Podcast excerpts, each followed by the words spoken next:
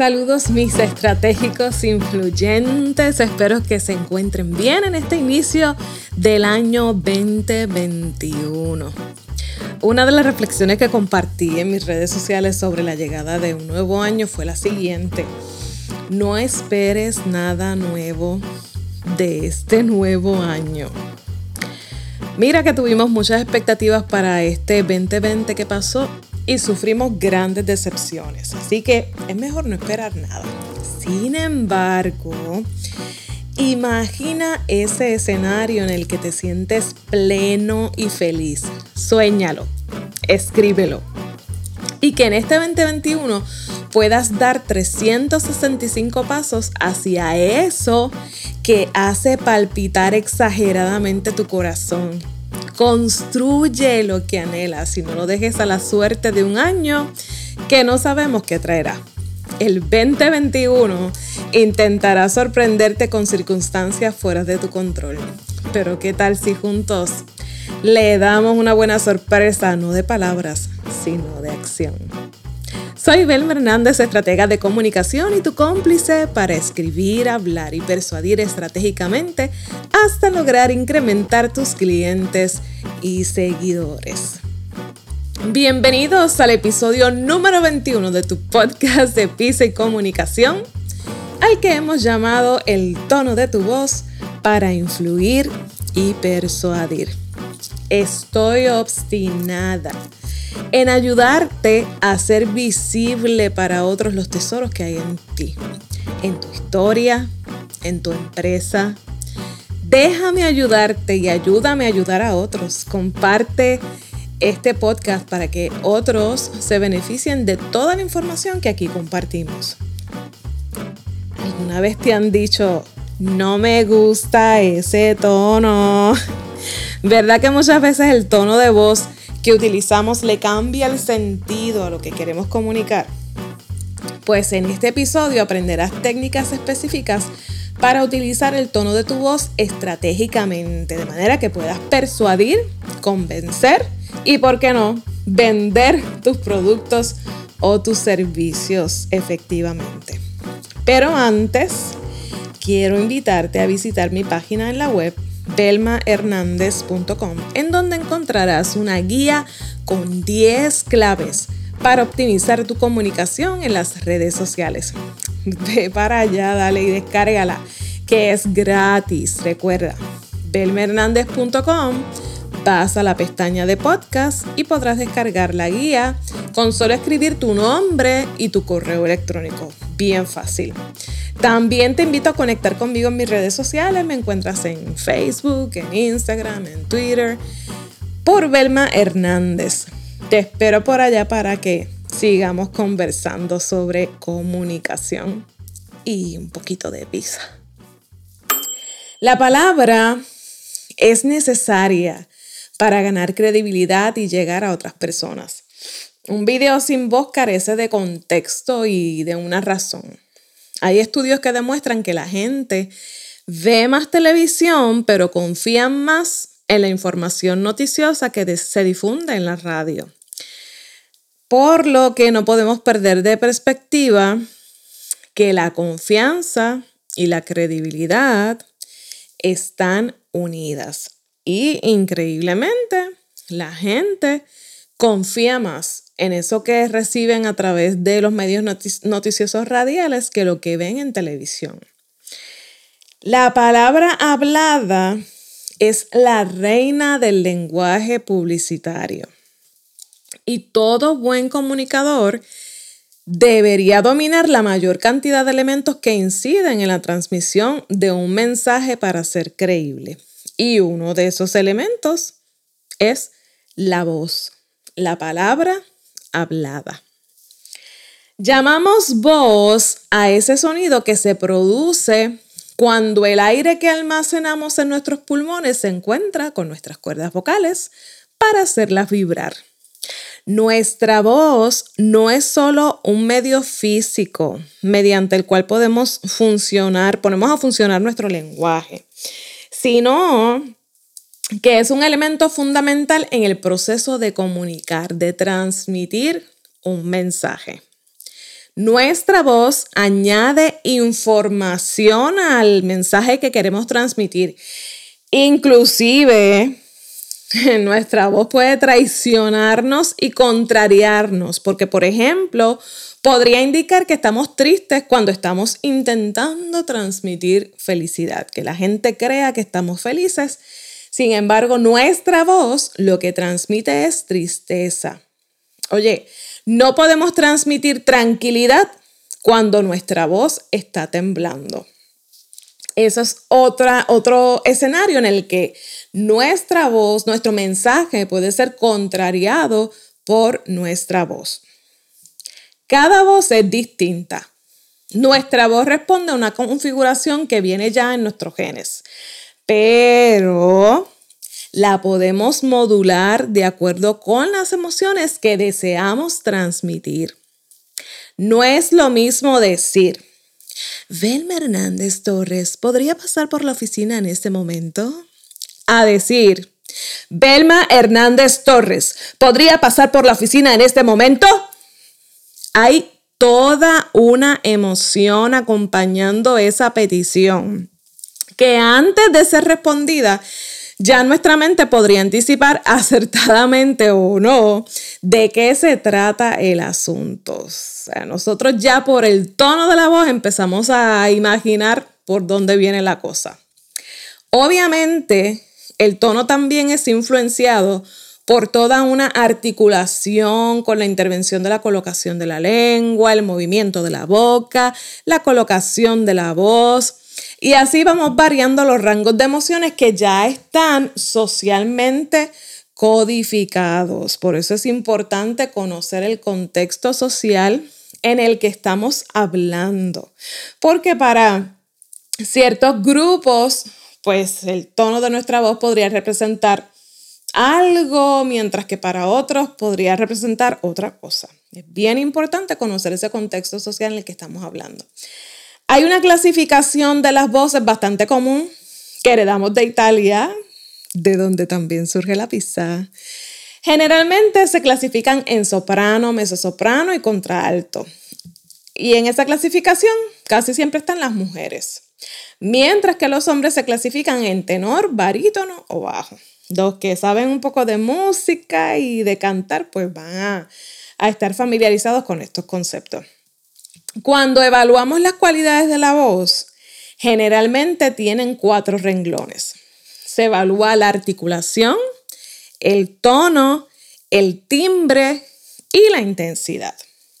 Pero nosotros hoy nos vamos a enfocar en las dos que podemos controlar, así como que de entrada, de inicio, y que influyen en la percepción que otros tienen sobre nuestro mensaje.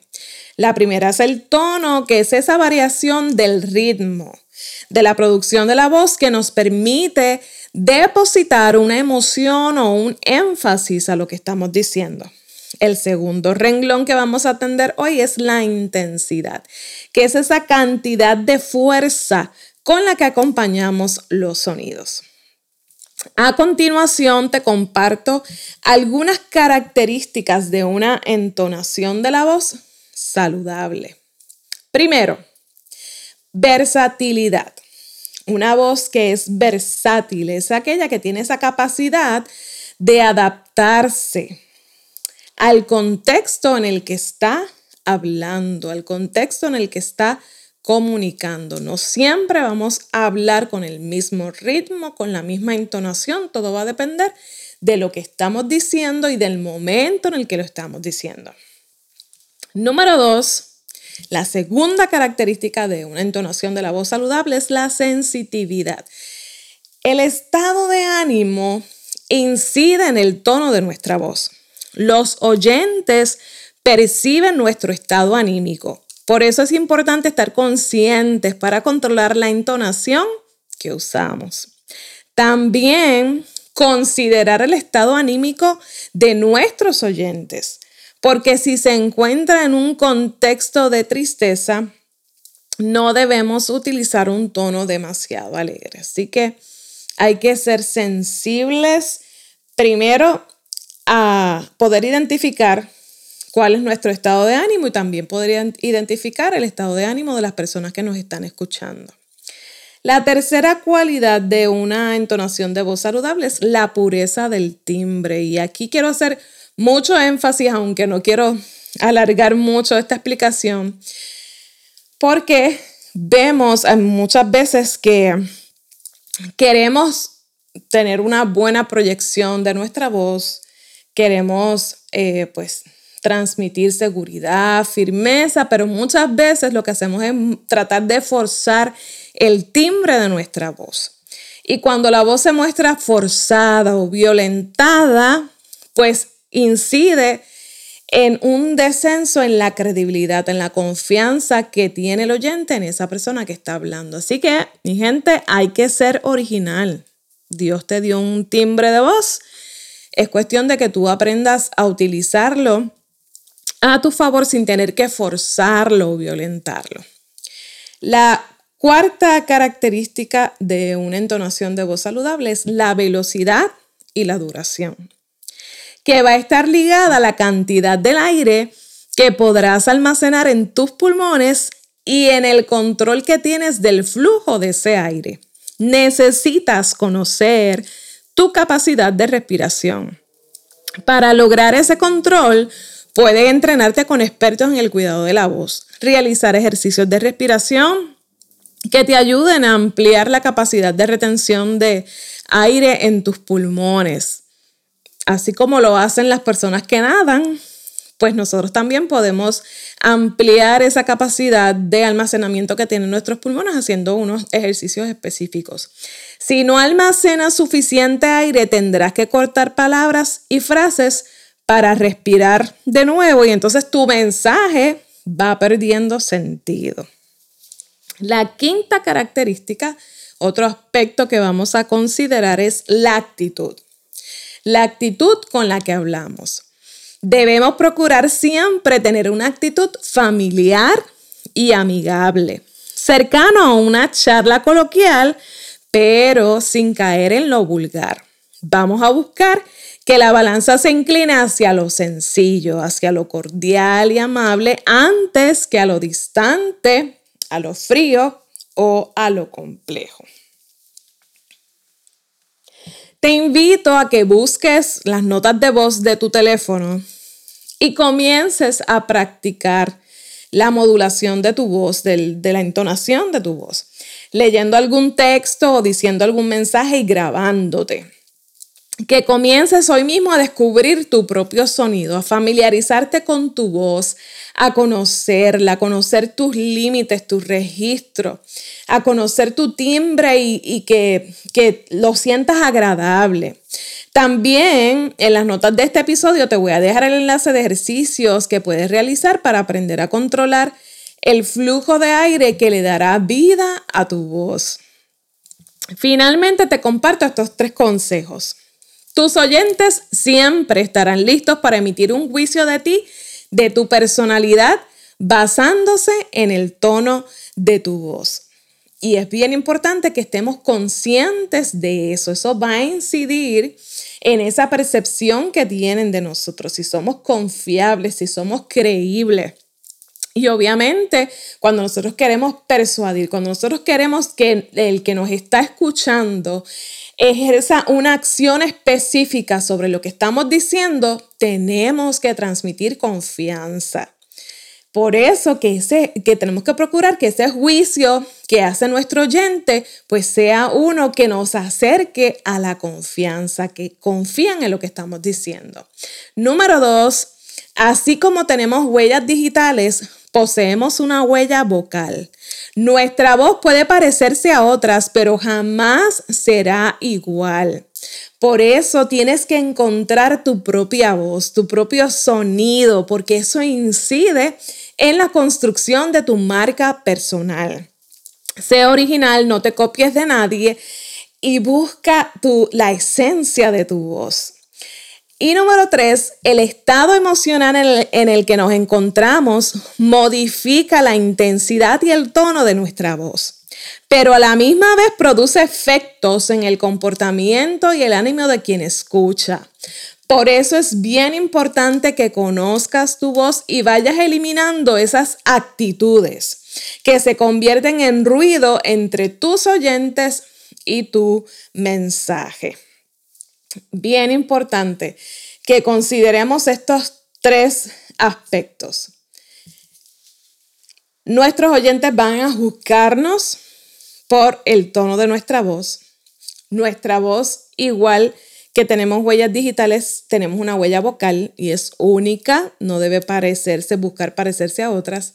Y número tres, estar consciente de nuestro estado emocional y el estado emocional en el que se encuentran nuestros oyentes, porque ese estado emocional va a incidir en el tono de nuestra voz y también puede consecuentemente incidir en cómo eh, nuestros oyentes reciben ese mensaje.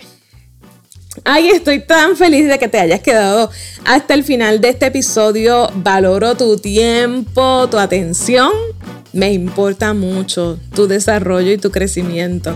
Por eso te espero en el próximo episodio y recuerda que si te gustó este podcast, suscríbete para que cada vez que salga un episodio la aplicación te avise que está disponible y no te pierdas ninguno. También, si quieres, si puedes, déjame tu review y tus comentarios. Temas que te gustaría que discutiéramos aquí. Eh, quiero conocer un poco más de cómo te han ayudado estos episodios al desarrollo de tu comunicación. Así que te leo Déjame tus reviews, déjame tus comentarios y algún tema que te gustaría que trabajáramos en el contexto de la, de la comunicación. Y no olvides que si tienes algo que decir, dilo estratégicamente porque tú eres el mensaje. Hasta la próxima.